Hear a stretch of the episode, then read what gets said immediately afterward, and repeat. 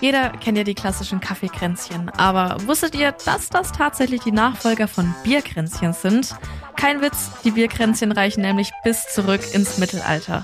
Bekanntlich galt Bier ja damals als Grundnahrungsmittel und deswegen war es essentiell, dass jede Frau einen eigenen Bierkessel besaß. Den brachte sie dann auch mit in die Ehe und behielt ihn sogar nach der Scheidung weiter. Das hat mir Markus Raupach, der Leiter der Deutschen Bierakademie, erklärt.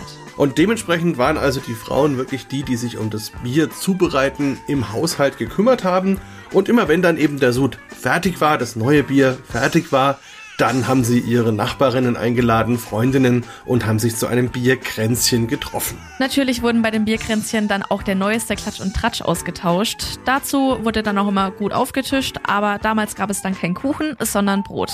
Der Kuchen, der kam dann erst zur Zeit der Industrialisierung dazu, als Kolonialwaren wie Kaffee, Tabak und Kakao und andere Wohlstandsdinge zu den Bierkränzchen hinzukamen und die auch schließlich ablösten. Und auch das Bier wurde immer seltener zu Hause gebraut. Und damit habe ich auch wieder was gelernt, was mir ewig im Kopf bleibt, anstatt im Ort, an dem ich mein Feierabendbier abgestellt habe.